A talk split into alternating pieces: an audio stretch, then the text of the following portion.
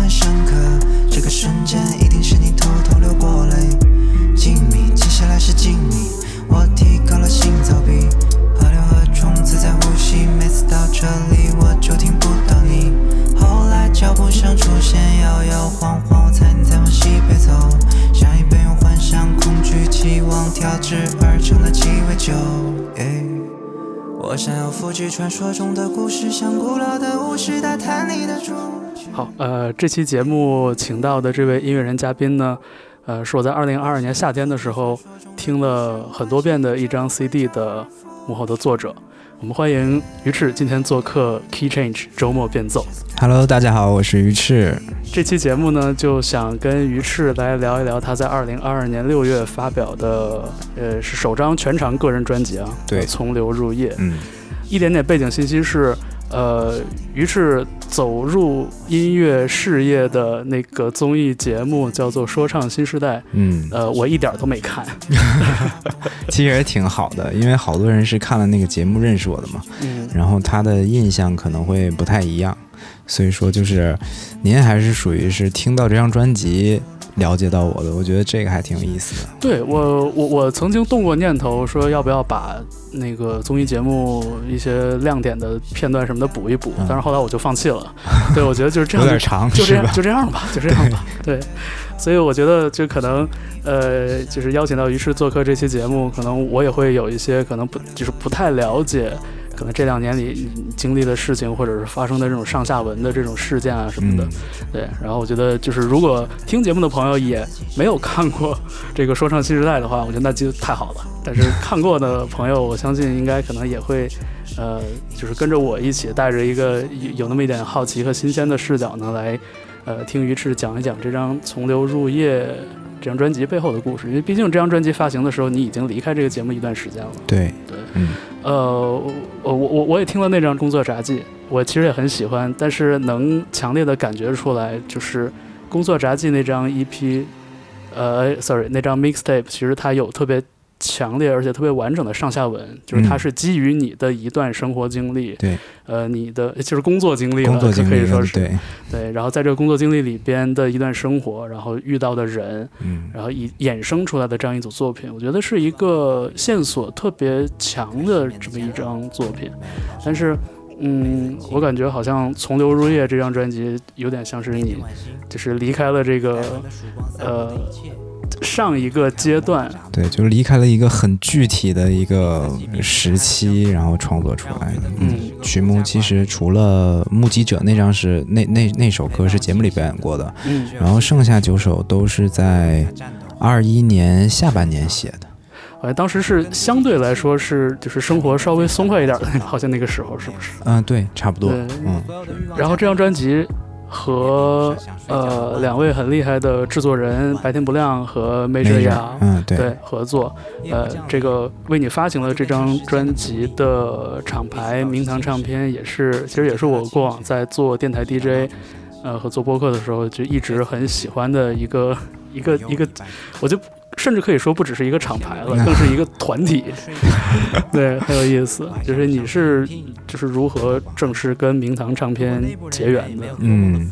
其实呃认识还是挺早的，就是刚因为在节目里面跟夏之雨我们玩的比较好嘛，然后其实一下了节目就认识了小黑，就是我们老板，嗯因为我们平时线下会有一些演出啊这样碰到，然后呃认识的比较早，然后当时其实签约的时候，我还当时还没有考虑名堂，嗯对，呃他们应该他们应该没少拉拢你吧？呃，其因为一开始呢，啊，这个可能在节目上聊就是有点，其实是有有跟有的跟别的公司去接触，嗯。然后后来还还是发现明堂是最适合的，嗯。嗯，大概就是决定要签明堂，是因为就这张专辑里面的歌，其实我也就写的七七八八了，哦。然后 demo 其实都我自己录录好了，嗯。然后后来有一次我们出去演出一起玩的时候，然后把这个放给夏志宇听，然后夏志宇听了之后觉得这张专这张专辑出来的成品应该会挺不错的，然后他就跟小黑说说要不要就考虑一下，嗯，然后后来呃小黑也听了这张专辑。嗯，就是 demo 嘛，当时他觉得也潜力很大，然后后来就开始正式的聊签约的，嗯，签约的问题，嗯。那当时有是什么样的特质，就是说吸引你，就觉得可以聊这个事情？因为我觉得很多其实之前接洽了一些公司，然后发现，嗯，明堂在音乐审美和就是呃设计审美上还是，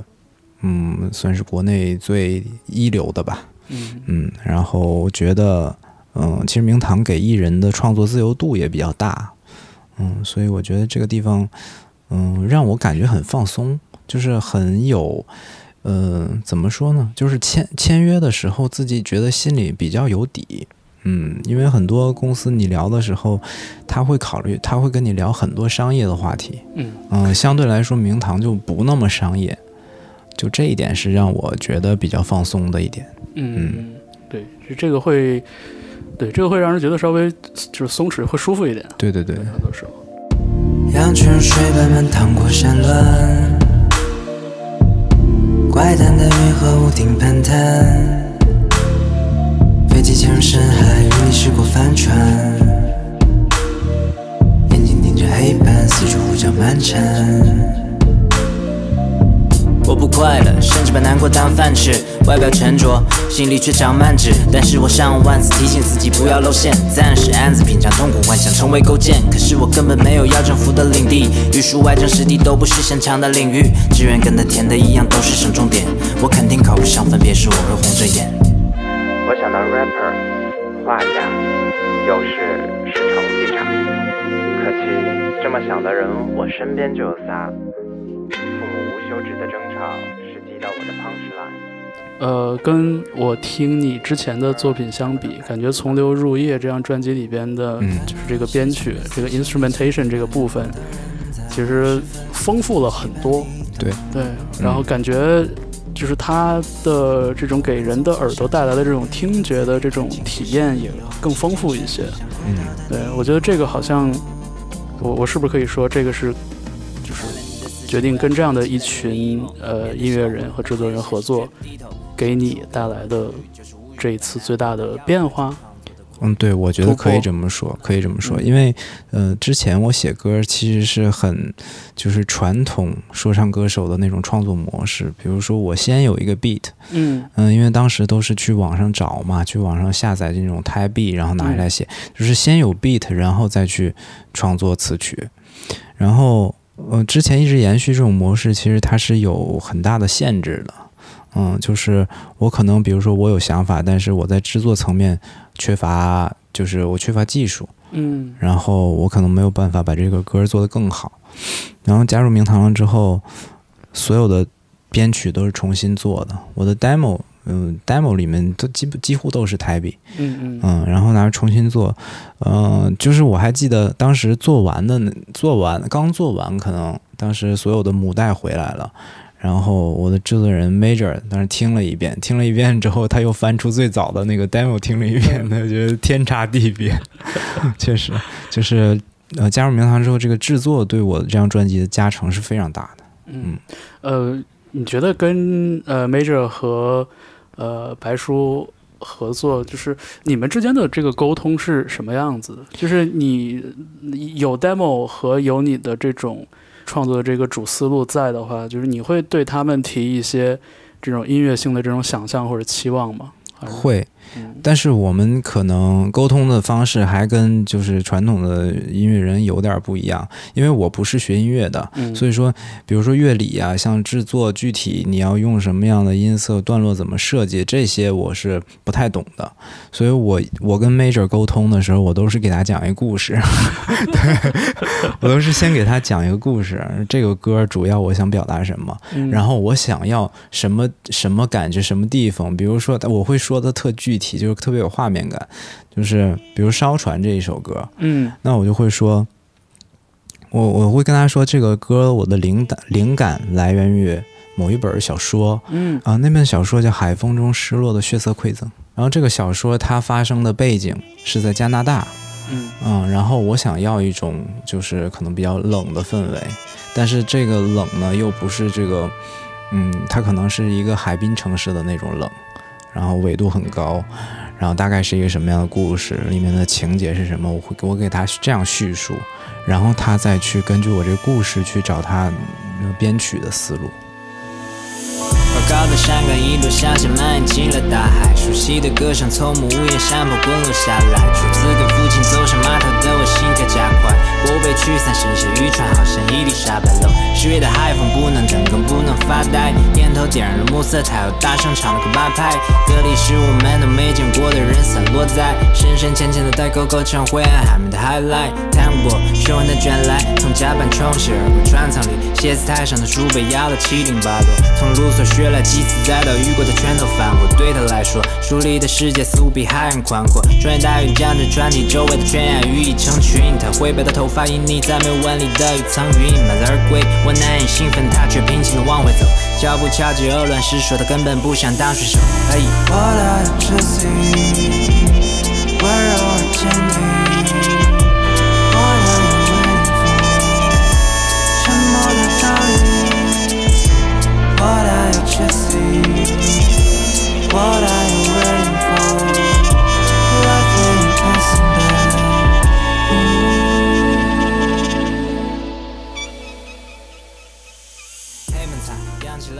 关于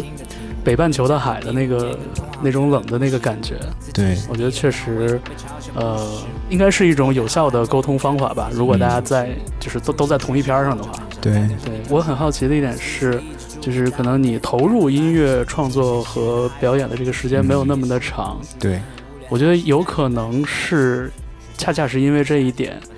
可能你给我在听的时候带来那种新鲜感或者那种新奇感，嗯，就跟我们所说的这种所谓嘻哈歌手或者说唱歌手的那个经典的印象是有很大差别的。就是你有没有在典型的或者甚至是经典的嘻哈音乐的这个世界里面去做更多的功课，或者或或者有一种补齐你缺失的东西的那种感觉？就你你你有没有这样的想法和实践？嗯，其实我没有，就是说系统性的去要补齐嘻哈这个领域的嗯。一些知识。嗯，因为我平平时听音乐其实完全是按照个人喜好来的，我不嗯会听一下哎最原始的什么往根源上找，因为有很多人是会这样的，是。就他往根源上听，然后他去了解这个文化是什么样的。是。嗯，但是我更多的是呃第一个是自己的爱好，嗯，然后第二个就是，嗯，其实我想做一些有别于传统的东西，那我就尽量就是不让那个呃传统东西干扰我。嗯对我还是 就按照自己那想法走。你像你像很多，比如说呃艺术家或者画家什么的，他可能是恰恰是因为出身于一个非常厉害的这种专业的研习的这种背景，所以嗯他才在后期的这个起飞的这个阶段，他知道如何去破坏甚至是戏谑嗯那些经典的或者刻板的东西。但是我觉得你的这个思路，毫无疑问，我觉得也是很能理解的。对，因为我我是其实前两年有那么一个阶段，就真的很认真的，就是拿着一本书去看，说哦，这这七几年的嘻哈是怎么起步的。嗯就是那本书好像就叫《别再问我什么是嘻哈》。嗯，对我我我其实看到过那本书，但是我可能翻了两页，我没有再往后看。其实那个书就是阅读的体验挺痛苦的，因为旁征博引嘛，懂的人聊总是特别多的 reference，、然后尽管他有配一些歌单啊或者一些唱片指引什么的，但是你要他说到什么，你去听一下，其其实很痛苦那个过程。嗯对我坚持了大概两章，所以就是刚搞明白最基本的，就是最初的什么采样是怎么来的，然后呃这个节奏是怎么来的，然后包括这种、可能嘻哈或者说唱音乐里边有一种就是植入 DNA 的那种竞争属性，嗯。然后就是大家总是在 compete，总是在竞争，嗯。然后就是你的 hood 和我的 hood 要怎样，然后我跟你要怎样，这种东西我觉得，嗯、其实我我个人觉得，就这种东西其实不是特别的适用于我们所生活的这个语境。对，确实是因为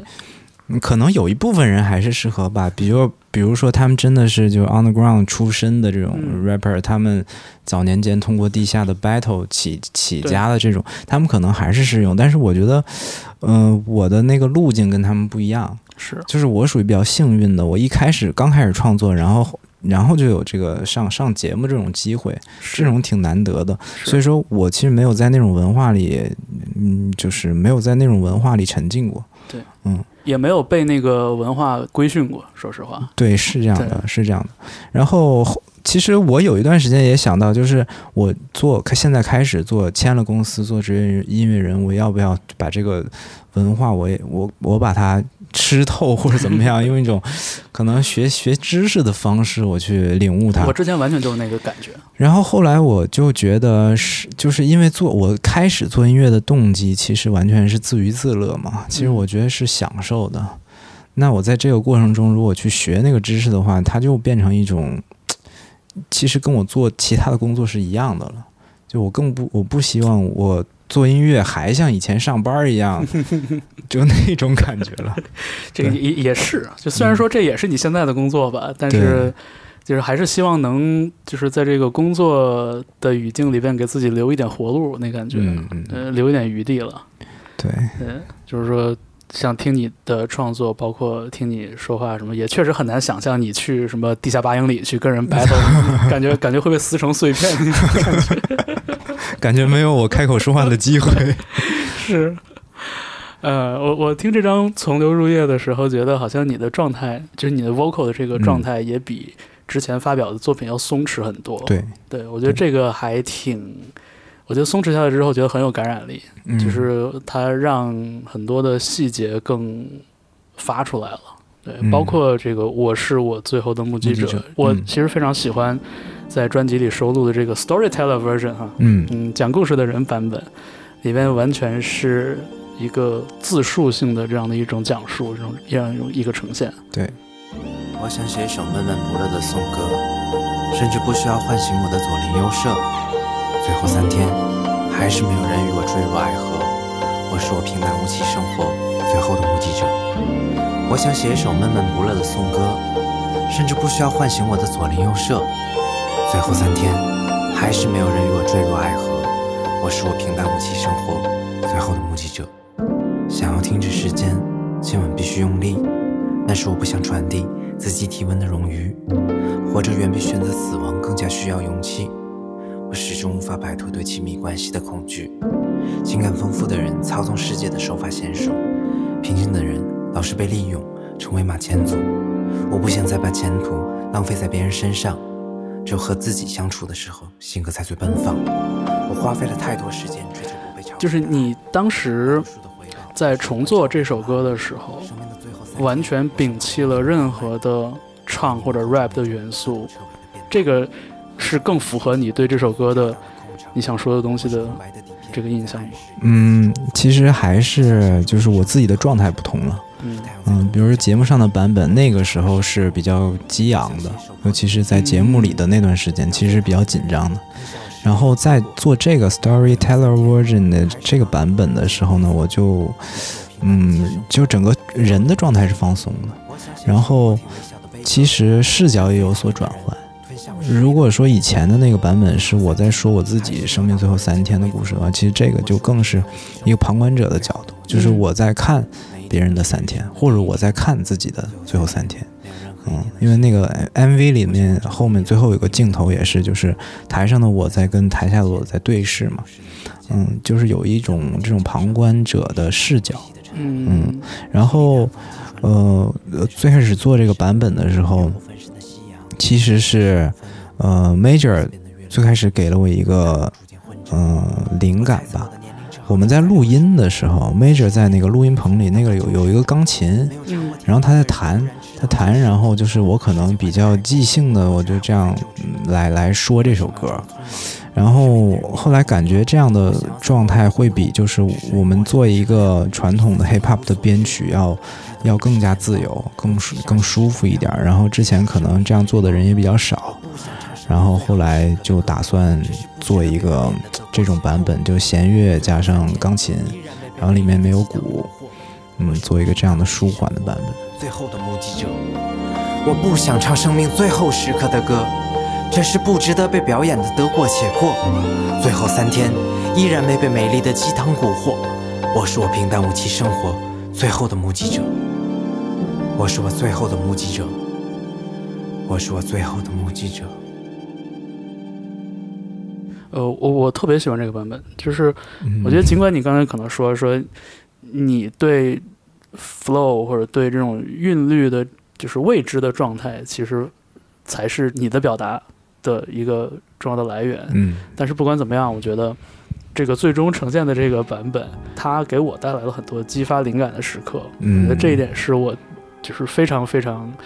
呃中意，而且听了之后会觉得有一点感动的这么一个一个东西吧。嗯对，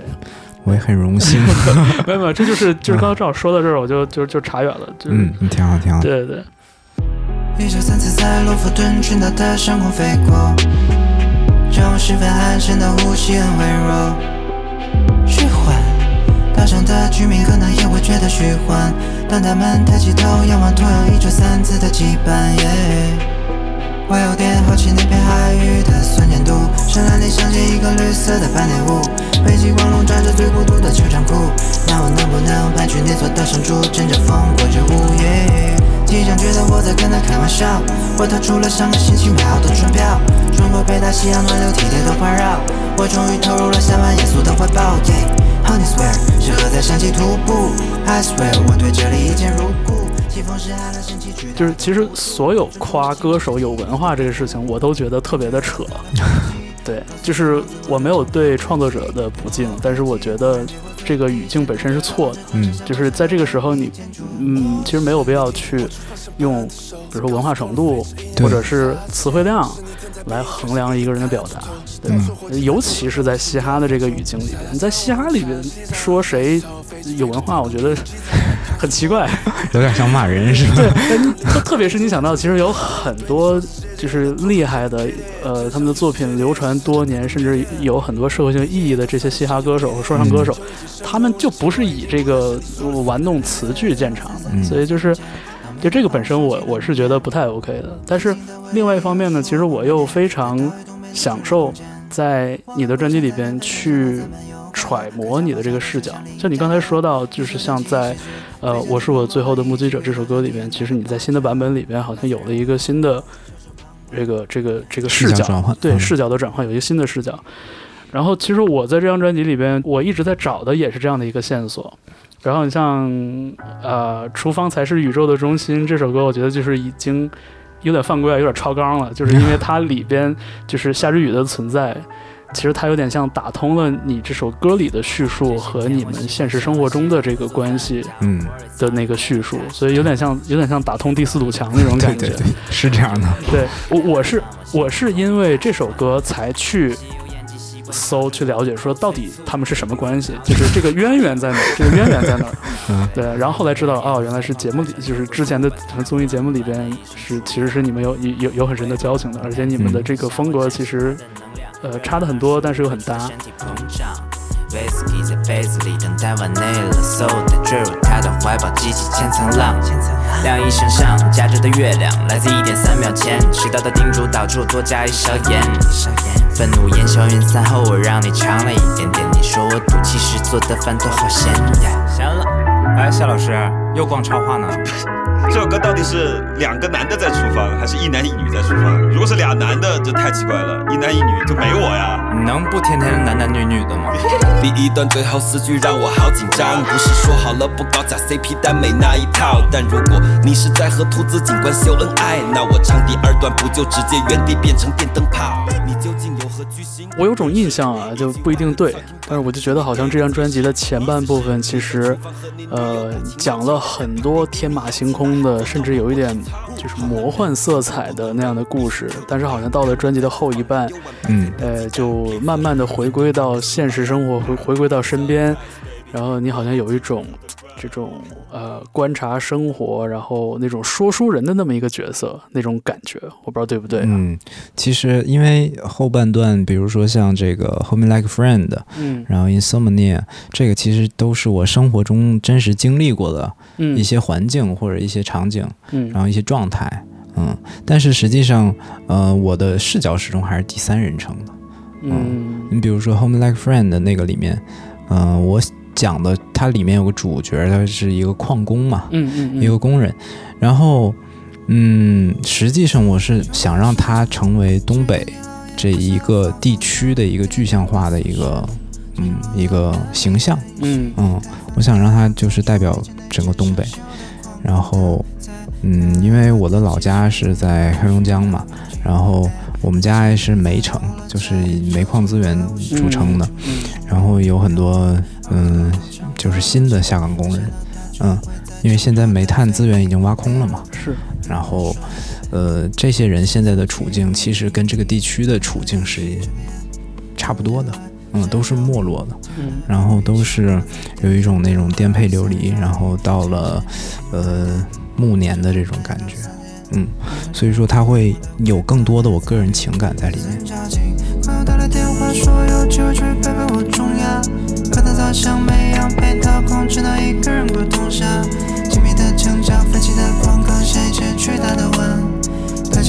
调，空荡的碗，地是城市的路口。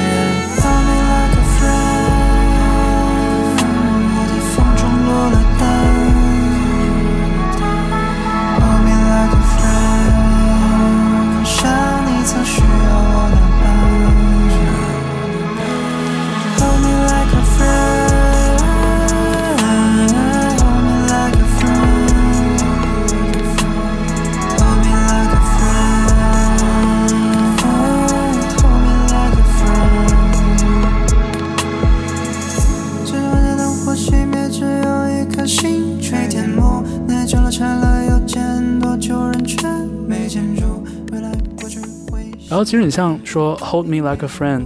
我是觉得。如如果说如果说我可以横向来比较的话，嗯可能像咱们这一代人，呃，我我我是八五后了，嗯就就咱们这一四舍五入，咱们这一代人 对？对对东北的这种呃印象和回忆的话，我依然会觉得《Hold Me Like a Friend》这首歌其实是一个已已经是属于比较诗意的那一边的一种表达了。嗯对，呃，因为我也是东北人，我我长春的，啊，对，我是大学到北京，然后读完书工作十十五六年，嗯。对，然后就上一个十一月，两个月以前回了一趟长春，然后就是已经被那个特别萧瑟的那个那个场景给吓到了，嗯。对，就是非常的破败，然后同时大家都是一种特别温顺的那样的一种状态，对，对，所有人都是一副就是就是嗨，还能咋的，活呗。东 北然后都是就是一种豁达，然后一种绝望在里对，然后就是在那样的一个萧瑟的那个情境里边，你想豁达，感觉是一个，就这个时候觉得豁达是个骂人的词儿，就是我我我会我当时甚至会有一种局外人的视角，会觉得就是说，我的朋友们，你们为什么没有做什么？嗯为什么一直就是在一而再再而三的忍让？嗯会给我那种感觉。当然我知道，就是我我有这种想法，其实也不合适，也是一个特别。特别 arrogant，就特特特别特别自负的这样的一个视角吧。对但是毕竟就是说离家很多年，嗯，再回去的时候，其实有一点无所适从。嗯，您是多长时间没回没回东北？我是十一月之前是二零年一月，就是嗯疫情爆发之前的那个春节，嗯那确实就整整三年没回。然后再之前就回的也不是很规律了，因为毕竟就是家里呃老人，反正走了之后就慢慢的也就散掉了。嗯，其实我觉得就是。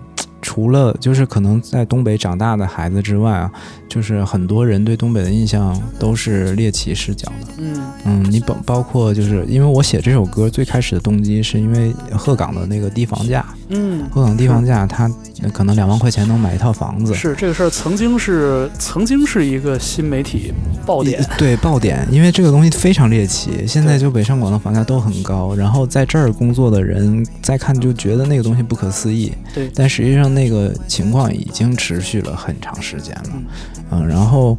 嗯、就是最近我在社交媒体上看到的还有一类，就是讲这个。也是一种猎奇视角，就是讲东北的这个餐饮，就这个吃饭有多么便宜，多么实惠，有这种，其实它也是一个风潮。就所以说，嗯、东北给人的那种印象也是越来越标签化了。然后，但但是这个标签化的背后，还是就是始终是一种猎奇的视角。对，嗯，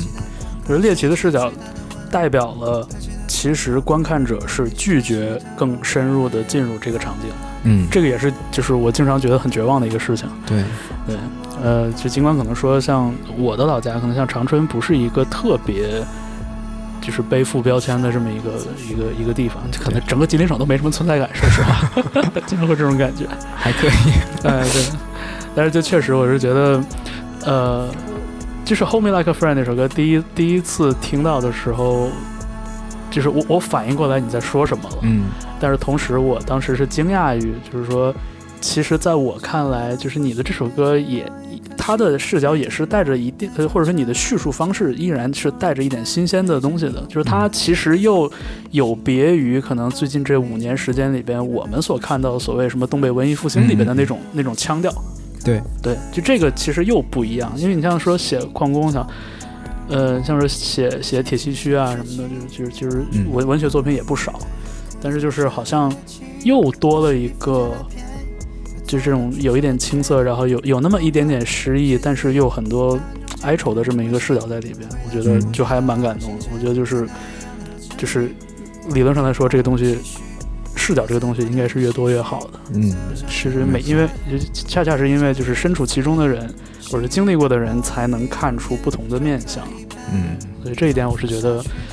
就是还可能有有那么几分私人的这个共鸣在里边吧。对 他像一睡不醒，就像一座被忘的山。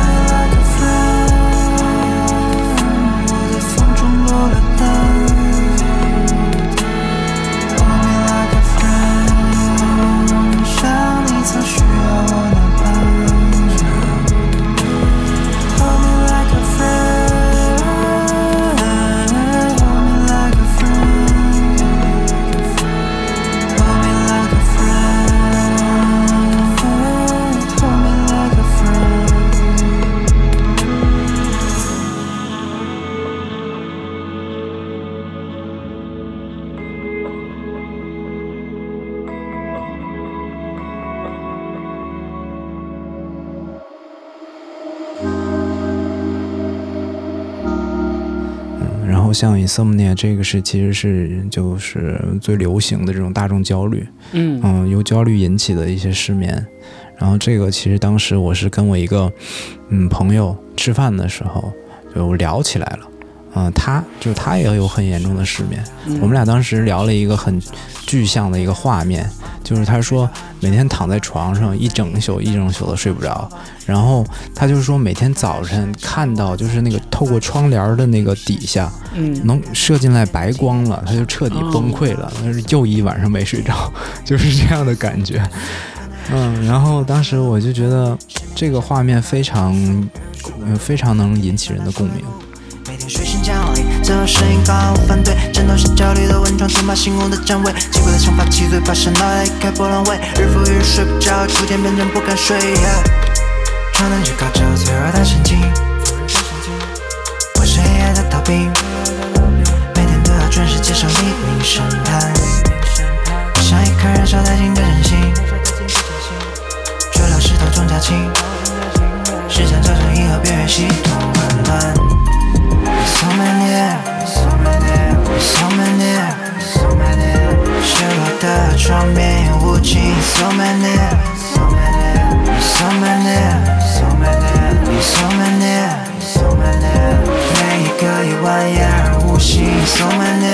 so many You're so many 从流入夜，就是你对这张专辑的整体性是带着怎样的一种想象在里面？嗯这个也是我每一次都要问呃节目嘉宾的一个问题，因为嗯我个人是非常在意，就是作为一张录音室作品，作为一张专辑的这个完整性。企划，嗯，对对，这张专辑其实，嗯、我觉得，因为我们的概念是做一个说故事的人嘛，包括我的巡演也是这样的。嗯最开始我想的是，我想象它是一一个短篇小说集一样的专辑，嗯。对，是这样的。然后呢，嗯，后来我们在就是开会讨论这张专辑，就是最后命名的时候，然后觉得如果叫什么比如叫什么说故事的人啊这种又很平，然后我们 对，我们要找一个意象，就是因为我最开始这张专辑，我对它的，我就是我一开始想的名儿是个英文名儿，叫 Story Flow，嗯嗯，然后。但是又觉得这个英文名可能很多，就因为它毕竟还是一张国语专辑嘛，对但有很多人接受起来可能会有问题，对然后就在想，嗯，中文名，我们如果把这个英文名转译过来的话，它什么是最合适的？嗯然后当时是我们老板小黑，他提出一个概念，他说我听你这张专辑里所有的歌，觉得都应该是晚上听的。哎他说色调上肯定都是在日落之后，至少是。然后他说：“那要不然我们可以以这样的意象来命名。”然后后来我想到就是把它译成“从流入夜”这样的。嗯，因为我觉得我这张专辑它的整体的音乐的调性是有一种漂浮感的。嗯嗯，就像，嗯，就是它也可，它是一种故事流的叙述，但同时它在听感上，它也是一种比较流动的嗯状态。然后我就觉得叫从流入夜是比较合适。嗯，入夜之后的故事，我觉得这个点真的想得很妙，而且我觉得跟刚刚我们聊到的很多个点，比如说这种很松弛的这种状态啊，嗯包括这个呃编曲上的这种加持，我觉得其实都是呼都是呼应的，都是合一的，所以就这个真的还挺妙的。对而且。呃，也也是因为之前在可能看关于你的一些一些资料的时候，有留意到过，就是说你在呃音乐创作或者说在整理思路的时候的这种来自文学世界的原因，所以我觉得你说这是一个短篇小说集的话，我也觉得就是还蛮好的，因为这个确实这个整个的阅读体验很像，对，对，会有这种感觉，就是每一首歌或者每一个篇章都是一个自成一篇的故事，但是同时好像他们彼此之间又有某一种连接。对，对于直观的印象来说，这个连接首先是你，嗯，就是是你的声音，是你的笔法，是你的讲述，把这个东西串起来了。但是我我我想知道，就是说从你的角度来看，有没有一些更深层的这种线索，会把嗯这十首歌连在一起？嗯，其实是还是有的。就之前咱们刚才聊的，我之前自己做的那张 mixtape，嗯，它是一个很具体的时段，然后一个很具体的工作。而且它的线索很容易 get。对对，那个呃，我是在一个我紧张工作的状态下创作出的一张专辑，所以说它表达的内容会更加具体。然后呢，呃，其实我在写我第一张这种全场正正式的专辑的时候，是在一个我没有我已经没有那么高强度的工作的状态下写。然后呢，这个时候其实我更想写的是我对这个世界的一些感悟，我自己的理解。然后我通过这讲故事的形式，我通过一个旁观者的视角来讲我对这个世界的可能浅薄的认知吧。那就是，嗯，在这种状态下，其实我觉得它是一个我认识世界的过程，就是它算是我个人的一个成长。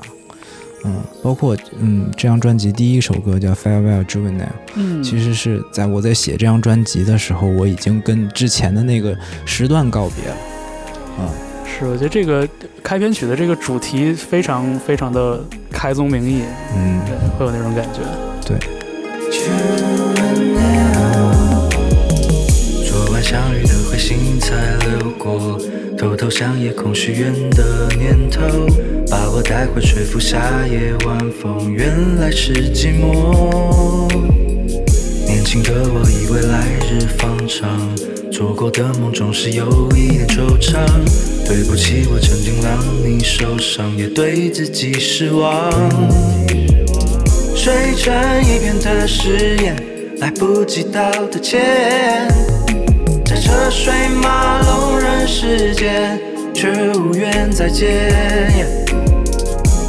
一夜长大的少年，他记得许的愿，像流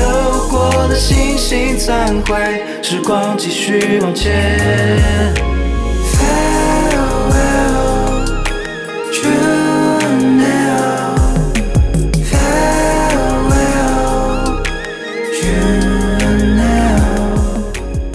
然后其实这里面也有很多成长的线索，嗯，比如说像灰色周末那一篇，嗯嗯，那个其实也是，就是，嗯，他讲的其实不是我个人的故事，嗯，但是是我自己通过一些真实的事件，然后我再加上我对这个事件的解读，然后形成那个故事。它讲的其实是，呃，可能包含一些原生家庭的问题，嗯然后包含一些，嗯、我们对，呃，财富的一些认知的问题。嗯突如果，转动时像一首歌，好音色。论评可心里很颠簸，但他们经过，但也要装作不在意的，将手把亲我。我听说这车不便宜，这个像在批评我，声色很严厉。回家路上的雪下得很绵密，沥青路变成眼底，唯美盖住的是我的自尊心和占有欲，酸酸的。绝不能向父母开口，那样显得我不懂事。家具上总是有打斗的痕迹，在心里埋下种子。总想避免为钱争吵的我，就叛逆这一次。老二把推进巷子里，故意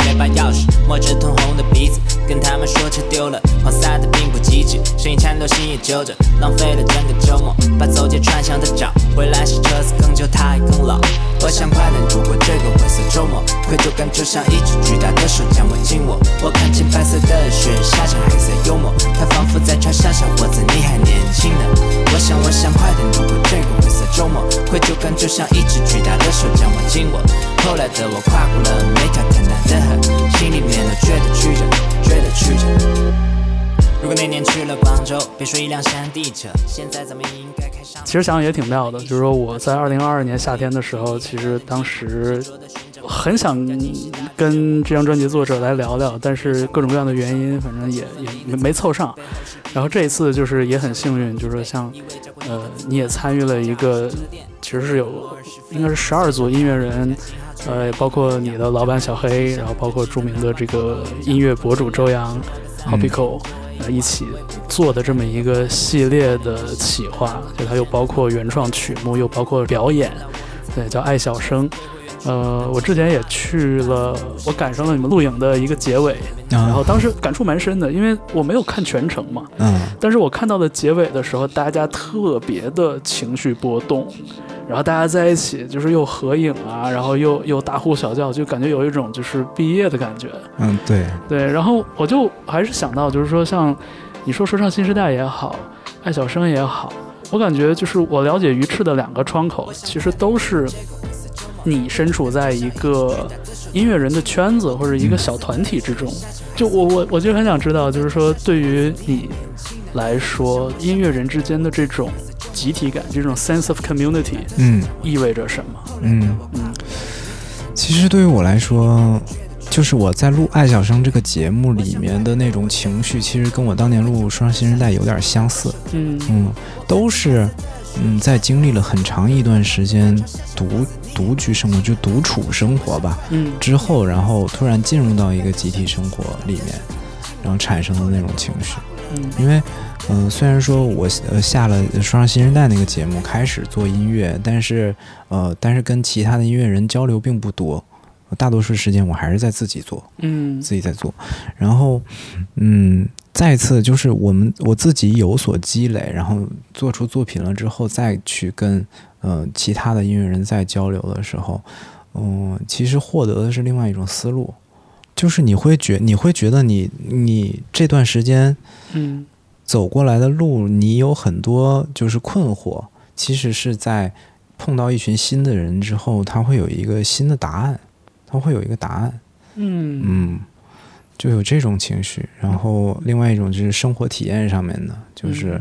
很长时间自己在做音乐之后，突然碰到一群人，然后大家在一起玩儿，然后大家一起聊这些音乐的话题，嗯，确实还是很让人放松和愉悦的。嗯，嗯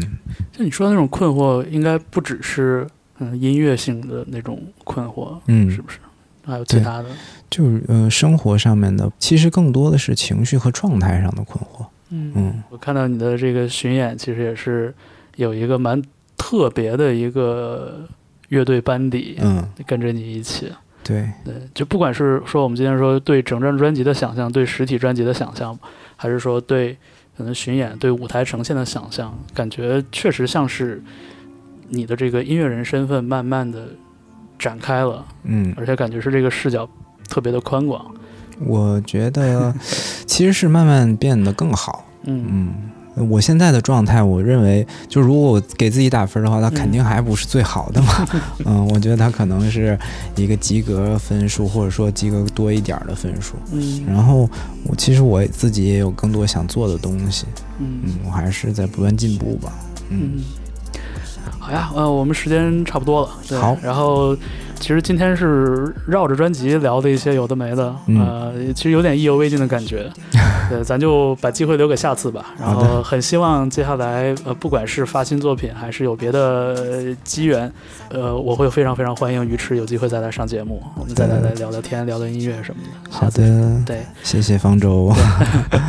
特别高兴。对，好，谢谢鱼池。好，您正在听到的是 Key Change 周末变奏。那我们这期节目就到这里，谢谢，拜拜。拜拜。记忆从很远的地方划过，划破了门儿。我印象很深刻，这个瞬间一定是你偷偷流过泪。静谧，接下来是静谧，我提高了比，河流和虫子在呼吸。每次到这里我就听不到你。后来脚步声出现，摇摇晃晃，我猜你在往西北走，根据期望调制而成的鸡尾酒。我想要复制传说中的故事，像古老的巫师，打探你的住址。我想要复制传说中的故事，唤醒这轮回，周而复始。Francesca，一定是他，我想听到你。心里的密码。Francesca，一定是他，我想听。